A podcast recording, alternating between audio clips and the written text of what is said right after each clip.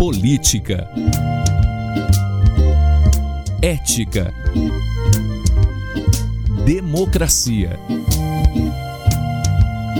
Informação.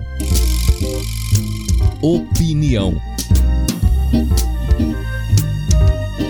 Pode falar. Apresentação Cileide Alves e Rubens Salomão.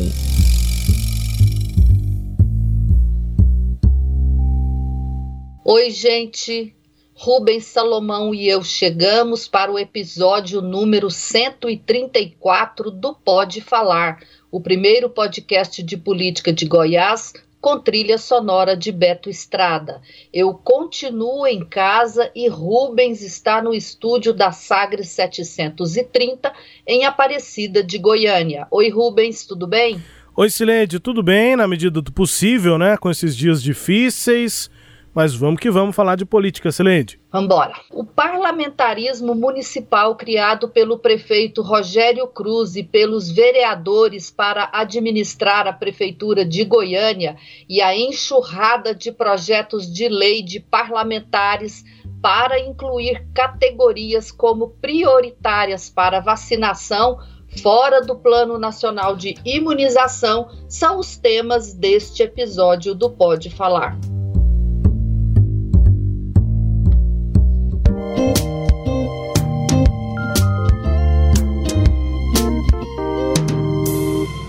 As sessões desta semana na Câmara de Goiânia lembravam uma torre de Babel. De acordo com o conto bíblico, descendentes de Noé teriam construído a mais alta das torres para alcançar os deuses. Entretanto, os deuses não gostaram da soberba dos homens e derrubaram a torre, espalhando seus construtores para as várias partes do mundo, cada um falando um idioma diferente do outro, para confundi-los.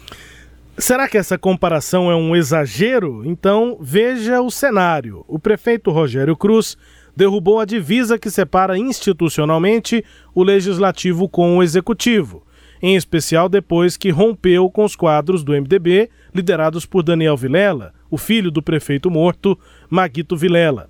Para montar seu governo e ter estabilidade política, o prefeito escancarou as portas do executivo aos vereadores temas que já abordamos nos episódios 131 e 132 deste Pode Falar. Os vereadores agora estão empoderados. Eles ocupam duas secretarias de portas fechadas, Educação e Agência de Meio Ambiente. A última nomeação do Legislativo foi o vereador Paulo da Farmácia para secretário de Desenvolvimento e Economia Criativa. Ele ascendeu ao posto com apoio do grupo majoritário que elegeu o presidente da Câmara, Romário Policarpo.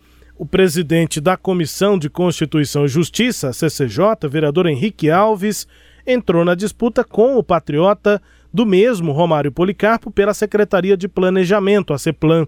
Eles estão de olho no projeto de atualização do Plano Diretor de Goiânia, que mexe profundamente com a cidade e, claro, com os interesses do setor imobiliário. Como se vê, é muito interesse em jogo, daí a Torre de Babel na Câmara. Como são ao menos 33 vereadores da base governista, só dois se dizem de oposição, apesar de não parecer, se sentindo mais um prefeito. Todo mundo fala ao mesmo tempo línguas diferentes. Se o senhor alguma capivara do Geraldo Lorenzo, que foi insinuada na sua fala, e de outras pessoas, eu quero ajudar o senhor, como parlamentar também nessa Casa de Leis, a fiscalizar do seu lado, vereador Santana. Então, deixo a parte para o senhor, se o senhor me permitir. Se o senhor tem alguma capivara dele, por favor, que o senhor mostre essa capivara para que possamos esclarecer a população goianiense. Vereador Leandro Sena, primeiro, eu não iria trazer para cá, não, mulher, capivara da polícia. Vou fazer política, não ficha corrida, você vai no Ministério Público, é lá que eu vou entregar, é lá que eu vou entregar. Fazer essa politicazinha aqui eu não faço, não. Amigo, prioridade nossa, vereador Anselmo, é a Câmara, vereador. Eu, eu já falei que eu quero ser base, mas eu não quero ser aquela base que a hora que abaixar vai ver o que não deve. Eu acho que nós estamos no caminho certo, mas não vamos usar vereadores, não vamos usar nada para querer pôr esse confronto, esse confronto entre vereador e secretário. Nós temos que defender a população. A prioridade nossa aqui tem que ser o povo. Agora, o secretário é bom, ele tem que ser bom, senão ele vai sair. E se for ruim, ele vai sair. Para tomar posse, ele precisa de uma série de certidões. Então, vereadores, eu, às vezes, o bom ouvir isso é do Anselmo, mas de vez em quando eu gosto de dar o meu espetáculo. Vamos dar prioridade, nós somos vereador, nós precisamos de ter um poder independente e contribuir com o Rogério. O prefeito está precisando da Câmara, não é secretário A, secretário B, querer fazer média. Vereador Santana tem suas razões, vereador Cabo tem suas razões. Agora, no fritar dos ovos, nós vamos verificar. No caminhar da carruagem, é que a gente sabe como é que o cavalo vai trotar. Aí que você sabe como é que vai trotar. Tem uns que dão até coice. Eu já levei coice de cavalo, achando que ele era bonzinho. Então, Vossa Excelência está certo. Vamos cuidar do processo legislativo. Parabéns. Vereador, eu queria pedir a Vossa Excelência e ao vereador Santana Gomes, aos dois vereadores de oposição, se tiver condição, me nomeia como assessor de Vossas Excelências. Quero assessorá-los também nos momentos que forem necessários, viu? Assessor dos dois vereadores de oposição. Quero ter essa honra. Pela ordem, nós ouvimos os vereadores Leandro Sena, Santana Gomes, que tiveram um embate entre eles aí sobre acusando o, o secretário interino de Finanças, Geraldo Lourenço, de ter capivara em seu nome, ou seja, uma ficha corrida grande na justiça e na polícia. Ouvimos depois o Pedro Azulão Júnior, o Anselmo Pereira, o Clécio Alves, que é governo, mas quer assessorar a oposição e todos eles em comum que são da base do prefeito Rogério Cruz. Né? E esse debatezinho ocorreu lá na sessão da última é, quinta-feira. O ambiente está tão estranho por lá, né, que até o Clécio Alves, que levou a agência de meio ambiente de portas fechadas, diz que é, quer assessorar a oposição, ou seja, ele está claramente aí mandando um recado para o passo municipal, algo que ele quer e não está conseguindo, obviamente, além da Secretaria de Portas Fechadas. Não parece é, que a torre de que, que, é uma torre de Babel, Rubens, que caiu e que cada um está falando uma língua? Parece, parece, Cireide. Cada um tem seus objetivos ali, né? E o empoderamento dos vereadores acaba dando nisso. É, a gente cobrindo Câmara há alguns anos, há muitos anos, a gente percebe momentos em que os vereadores têm mais ou menos poder na, no passo municipal. E eu me lembro que os vereadores tinham um poder bastante considerável durante a gestão do ex-prefeito Paulo Garcia, falecido também Paulo Garcia. E era, era parecido, assim, com essa postura dos vereadores de agora, Sileide. É, com muita autoridade, né? Eles têm realmente ascendência sobre a prefeitura de Goiânia. Só que, olha, nada se compara com o que está acontecendo agora com essa Torre de Babel, porque naquela época a gente tinha uma oposição mais estabelecida, eram outras circunstâncias do cenário político em Goiânia e do Estado também, apesar dessa presença maior dos vereadores no Passo. É, mudou muito completamente com a gestão de Iris Ezende, principalmente naqueles dois primeiros anos de Iris Ezende, e agora é, você cunhou um termo que é perfeito, né? Esse parlamentarismo municipal é, é, é, exatamente isso. A gente não sabe quantos prefeitos Goiânia tem, porque o prefeito é um vereador, um ex-vereador que é o Rogério Cruz. E parece que as ações dele ficam muito dependentes do que os vereadores falam ou deixam de, de, de falar, né? As críticas que são feitas, as indicações de cargos que são feitas desde o início dessa é, gestão, os vereadores estão é, mandando cartas, né, Celede, fisicamente, materialmente, para o prefeito com as indicações deles. Primeiro foram os vereadores que escolheram o líder do prefeito.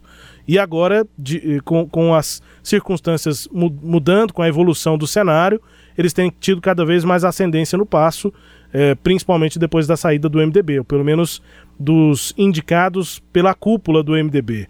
É, só uma brincadeira rápida, Celede, eu não imaginava que a avidez de Clécio Alves por cargos era tanta que ele ia tentar até ter cargo junto à oposição. Mas nesse caso é exatamente por conta dos interesses lá na base da prefeitura que ele começa a fazer esse tipo de brincadeira com a oposição, né, Sileide? E ele já tomou posse. Teve um outro momento que ele volta a repetir isso, né? E aí, quando o Mauro Ruben e o Santana Gomes concordam que ele pode ser o assessor deles, ele fala: então já tomei posse, que tô, tô, já estou me empossando assessor dos dois vereadores. Sim. Gosto muito de cargo esse vereador. Mas, Rubens, é, eu acho que a questão toda é a seguinte: o Rogério Cruz, o prefeito, ele não tem ele não é um prefeito com a legitimidade do voto, né? E depois que ele se separou aí do grupo do MDB que coordenou a campanha e que representou Maguito Vilela na campanha, dá-se a impressão de que menos legitimidade ele ainda tem, né?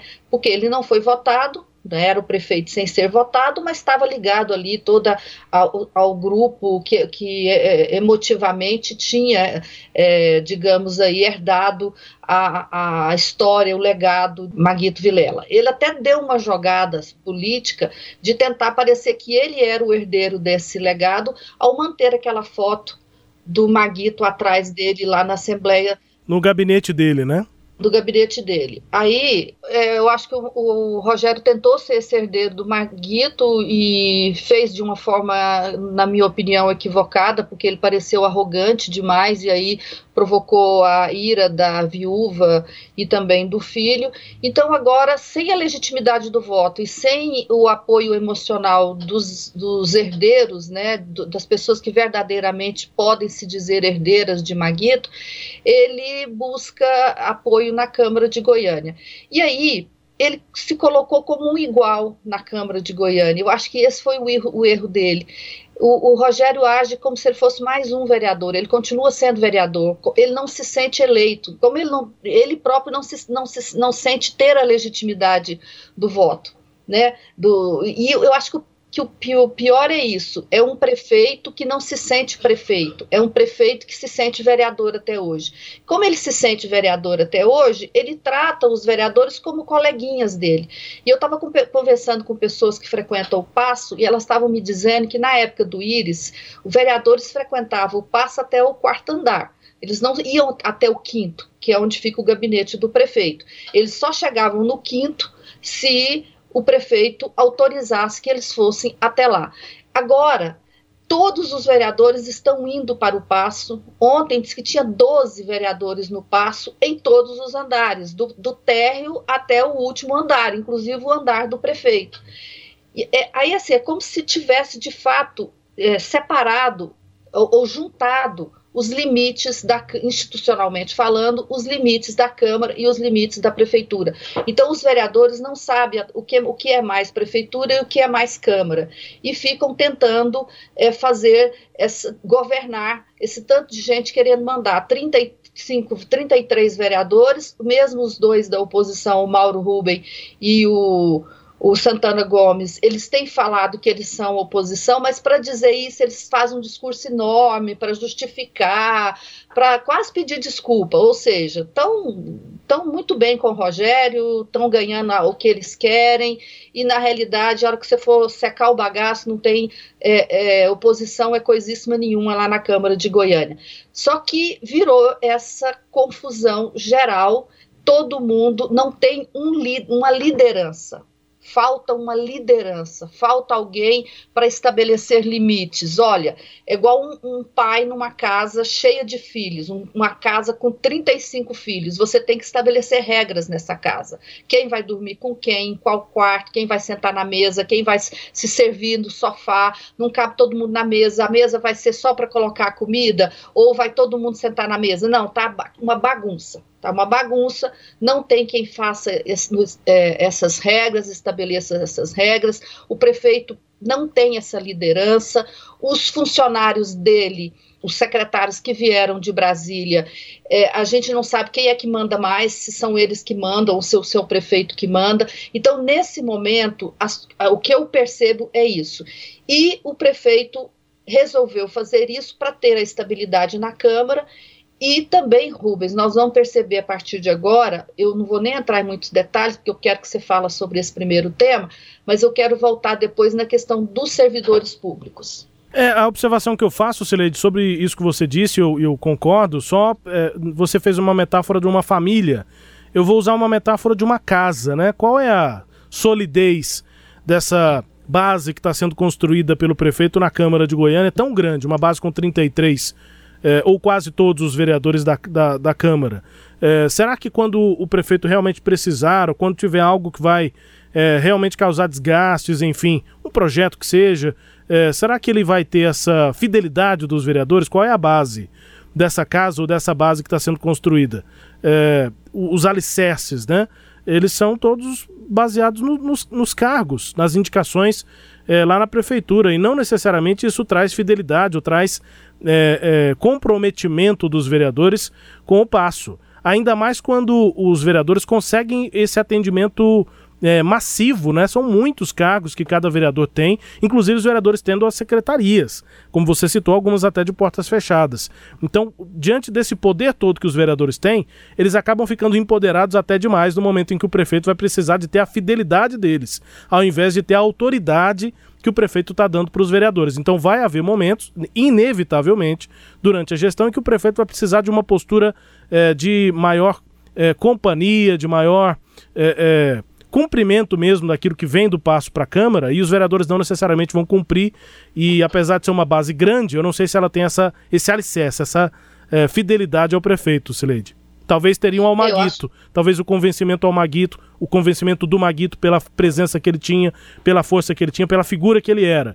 E principalmente nós vimos isso, o que acontecia com o Iris Rezende, que nem base efetivamente tinha, tinha mas não tinha ao mesmo tempo, eram muitos independentes, mas não teve problema com a Câmara para aprovar as matérias que, que precisava. Claro que houve algumas que ele teve que devolver, enfim, mas não, não foram problemáticas as relações. É, porque por conta da autoridade do prefeito. Acho que nesse caso a gente está tendo muito mais autoridade dos vereadores do que do próprio prefeito, Sileide. É, e a gente viu pela fala aí do Clécio Alves, que, que, que virou assessor da oposição, é o que, o que, que ele está dizendo, né? Ali não tem fidelidade, ali tem faça o que eu quero ou, ou eu vou para a oposição, né? Paga, paga para ver, deixa o prefeito pagar para ver. E, essa é a Câmara né, que o prefeito tem à disposição. E aí, Rubens, só para finalizar essa parte, eu quero deixar só a apresentação aqui, porque certamente vai dar outro podcast daqui para frente, mas tem dois movimentos dessa semana na Câmara que não ocorreram por acaso o prefeito mandou dois projetos de lei, um retornando o quinquênio dos vereadores e um outro restabelecendo é, é, prerrogativas para os auditores fiscais. Nós vamos ver, a partir de agora, o prefeito atender várias reivindicações de servidores públicos, reivindicações algumas antigas. Claro que tem um monte de categorias sem a, é, reposição salarial há muito tempo, especialmente categorias que estão hoje na linha de frente da Covid, que mereciam né, um tratamento diferenciado, mas o que me chama a atenção é o prefeito começar a atender a elite do, dos servidores. Auditores são os melhores salários, e dando prerrogativas para eles, que eles vão ter muito poder dentro do legislativo, muito poder que não é benéfico para a demanda da cidade. Dizer, uma corporação com muito poder, a cidade vira, acaba virando refém dessa corporação. E ele, e, e a hora que der as prerrogativas para os auditores, os procuradores também vão querer as suas prerrogativas, depois virão os procuradores da Câmara de Goiânia, os auditores da Câmara de Goiânia e assim vai. Bom, mas o prefeito está tomando uma decisão agora de trabalhar para os os servidores públicos, porque faz parte dessa tentativa dele de conseguir estabilidade para o mandato dele. E ele acha que, tendo o apoio dos servidores públicos e o apoio da Câmara, ele tem estabilidade suficiente para terminar a gestão é, com um pouco mais de paz. Resta saber o que ele fará para o a população, né, Rubens, para a cidade. É, e aí entra o discurso, né, Celede, porque algumas dessas medidas, como a extinção do quinquênio, vieram é, da campanha do MDB, né, da transição é, com o grupo que venceu a eleição de 2020. Retiraram o quinquênio na reforma de dezembro. Agora o, o prefeito começa, começa não, continua nesse movimento de se descolar daquilo que é, conseguiu a eleição em 2020. Idem a mexida com, a, com as, as, prerrogativas dos auditores. Também caiu nessa mesma é, reforma e ele está devolvendo. Bom, e assim terminamos o primeiro bloco.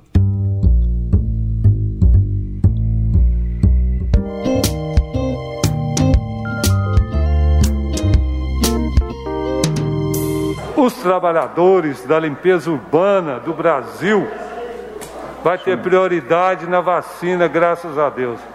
Foi votado antes de ontem a prioridade para todos os trabalhadores da limpeza urbana, aqueles que pegam aquilo que ninguém quer. Parabéns, espero que chegue em Goiás o mais rápido possível. Apresentei um projeto na Assembleia Legislativa com o intuito de termos a priorização também na vacinação do Covid-19 aos líderes religiosos do nosso Estado.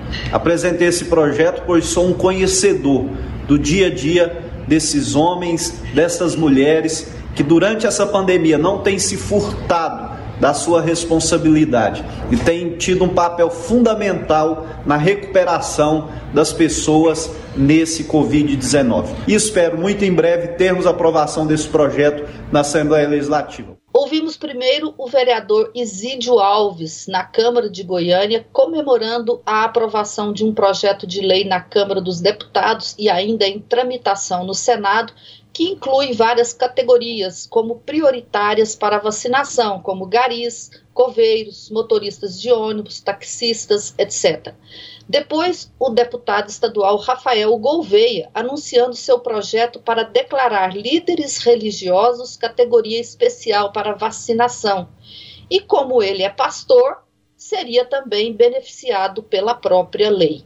Enquanto isso, a população com idade acima de 62 anos penou para se vacinar nos poucos postos de vacinação disponibilizados pela Prefeitura de Goiânia. Longas filas se formaram, seja em drive-thru ou para pedestres. Várias situações críticas aqui, eu não estou entendendo muito bem a, a estratégia da Secretaria Municipal de Saúde, né? Há pouco tempo a gente viu noticiado semana passada as dificuldades que eram de filas e tudo. Reabriram lá o drive-thru no Serra Dourada, isso foi ótimo. Mas o colégio fica próximo ao Serra Dourada, eles fecharam agora o atendimento, não, não deram divulgação, não deram publicidade.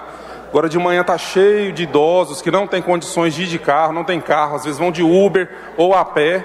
Chega na, na porta do colégio dizem que não vão ter vacina. Como que esse pessoal vai vacinar? E a situação da, mesmo da divulgação infelizmente. Então eu vou protocolar aqui um pedido para que a secretaria repense o que está tomando de atitudes em relação à vacinação. Pois é, Celede, ouvimos aí o vereador Rafael da Saúde, né? Depois, inclusive, ele disse que está apresentando requerimentos, já começa a coletar apoios ali para questionar a Secretaria de Saúde. De fato, foi uma semana bem tumultuada nessa vacinação. Já está tumultuado porque a, as, as doses demoram a chegar, quando chegam é com 12 24 horas de antecedência que o Ministério da Saúde avisa as autoridades locais que a vacina está chegando. E aí vira uma pressa danada para organizar tudo isso. E aí, quando chega a vacina, acaba tendo desorganização. A gente viu isso nessa semana. Na segunda-feira, poucos postos, muita aglomeração. Depois, na terça-feira, mais postos, mais poucas equipes para fazer a vacinação e as filas continuaram. E aí, na quarta-feira, a vacina acabou, Cinente, e não tinha mais primeira dose para esse grande público de 62 anos. Ainda não tem exatamente uma perspectiva para cair para 61 anos. E aí chegou também lá na, na Câmara Municipal essas reclamações, ao mesmo tempo em que a Câmara, com seus vários vereadores, cada um representando uma categoria, quer criar é, momentos é, é, ou prioridades para todo mundo, para to, que todo mundo tenha prioridade para vacinar, é, o que também não dá para entender, Sileide. Pois é, Rubens. É, o que que. Quando você diz que categoria A, B é, prioritária, o que, que, isso quer dizer? Quer dizer que, que todo mundo é, tem vira prioritário, né? Então, o que, é um prioritário? É estar de ser primeiro, é ter antecedência, é uma condição de, de, de urgência, né? Isso é ser prioritário. Então não dá para todo mundo ser urgente. Isso, é, isso é, gente, é coisa do Brasil mesmo, né? Todo mundo quer ser, quer, quer ter prioridade. E assim, o, o que como é que funcionam as coisas? O modelo, o sistema de saúde brasileiro, ele é fruto de um desenho federativo nacional e ele tem uma coordenação nacional. O Programa Nacional de Imunização, o PNI, ele é fruto desse desenho federativo e tem uma coordenação nacional. Ele ficou muito tempo sem um comitê científico para fazer essa gestão. Depois que o Mandetta saiu, o, os novos ministros não nomearam essa, esse comitê científico. Agora, só agora em fevereiro, já no final da gestão, o Eduardo Pazuello nome, nomeou esse comitê é, científico para fazer a coordenação do PNI.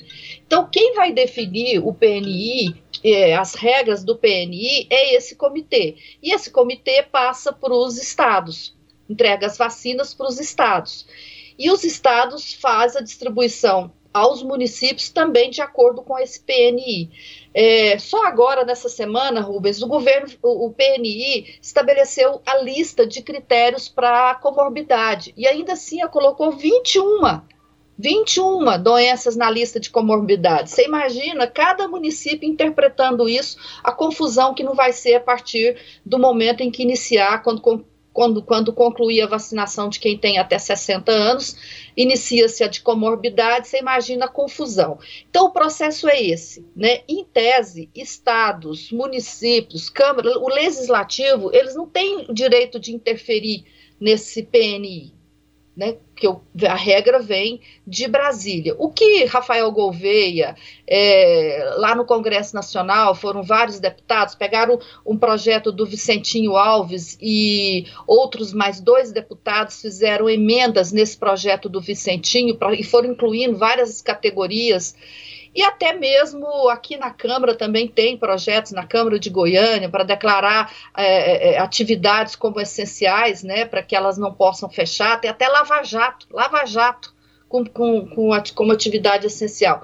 É porque esses, esses parlamentares estão querendo fazer populismo para as bases deles, dizer, ó, olha aqui, ó, estou te ajudando. E aí, os projetos são juridicamente capengas, não tem condições de ser aprovado, mas como o, as comissões de Constituição e Justiça dos legislativos e zero não faz diferença, porque eles não avaliam o aspecto jurídico do documento, eles deixam passar a boiada, né? A CCJ não está interessada nesse, nesse debate, ele vai passar, como passou na comissão mista da Assembleia, esse dos religiosos, vai passar pela CCJ, né? A comissão mista já está já reúne a CCJ, então já passou pela CCJ e vai para o plenário, e mesmo sendo inconstitucional, ele tende a ser aprovado. Só que aí a população que bate palma para o deputado, os religiosos, ah, agora eu posso ser vacinada, ele não vai, ele não vai perceber que na ponta as coisas não vão funcionar. Né? Exatamente por conta disso, que, que não é assim que funciona a, o PNI é, é feito. Então, é, o problema todo é a falta de vacina. Sabe? Se a gente tivesse vacina para todo mundo, não precisava de lei, de projeto declarando que A, B ou C é prioritário.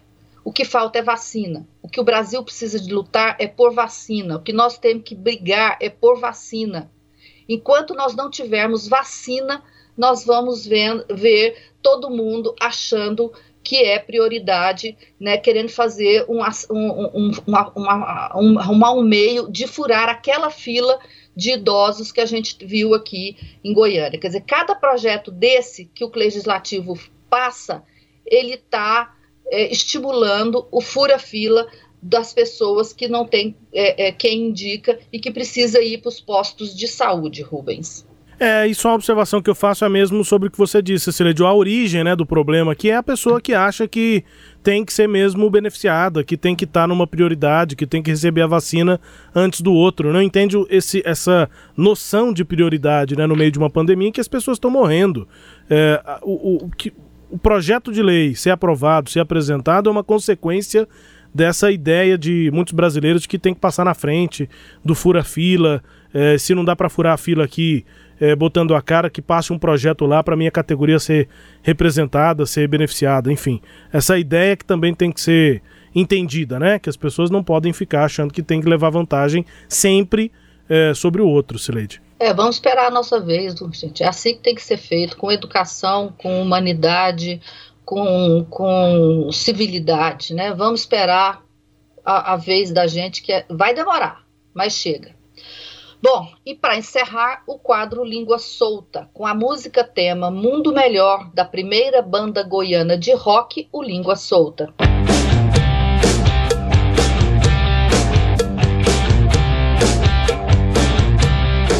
eu estou argumentando é. juridicamente, não precisa vir com grosserias, nós estamos... Não, talvez isso exista, exista no código do russo. Aqui não, nunca vi não, vi. Existe o código do bom senso, não, do não, respeito não. aos outros. Se um colega acha uma coisa e outro acha outra, é um terceiro que tem que decidir. E não... Acabei de provar que o órgão que tinha competência para isso era a turma. Não sei. Não isso. Eu, Mas depois da vista, vamos, nós vamos, cada um coloca o seu. Se o relator afetou ao pleno, é para o pleno. Vossa Excelência sentou em cima da vista dois anos e se acha no direito de depois ditar regra para os outros. Bom, eu vou encerrar a sessão. Ministro, ministro, eu vou encerrar. Dois, dois, é, deixa eu exercer. Dois senhor, minutos. Eu concedi a palavra minutos. a todos. O moralismo é. Eu concedi não, a nada palavra. Nada de moralismo, é só é respeitar. A pátria da imoralidade. Vamos Bom, lá. Eu concedi a palavra a todos. Agora vou exercer exatamente a minha presidência. É, essa língua solta dos ministros do Supremo. Língua solta veio é, pelos pelo, do Supremo, da Suprema Corte Brasileira. A discussão ali, quem estava trocando é, farpas, mais do que isso, né? Estavam ali é, se degladiando mesmo, enquanto que o presidente do, do Supremo, o ministro Luiz Fux, tentava encerrar a, a, a deliberação depois do pedido de vistas do ministro Gilmar Mendes é, e estavam ali discutindo os ministros Gilmar Mendes e Luiz Roberto Barroso, Sileide. Pois é, foi no finalzinho da sessão, o ministro Luiz Fux encerrou mas o Gilmar Mendes ainda deixou vazar a frase, né? Vossa Excelência perdeu. É uma leitura é, jurídica do famoso perdeu Playboy. Exatamente. e virou meme, né, Rubens? Claro, no Brasil de hoje tudo vira meme. Infelizmente. Vamos embora? Bora, Silene. Este episódio teve áudios da TV Câmara, da Rádio Sagre 730, da TV Brasil Central e do site Metrópolis. Confira o Pode Falar todo sábado às nove e meia da manhã na Rádio Sagres 730, no Sagres Online, no aplicativo da Sagres, no SoundCloud, no Spotify, no Google App, no Deezer e no Castbox. Tchau, Rubens. Tchau, Sileide. Um beijo. Até a próxima. Tchau, tchau. Apresentamos Pode Falar com jornalistas Cileide Alves e Rubens Salomão.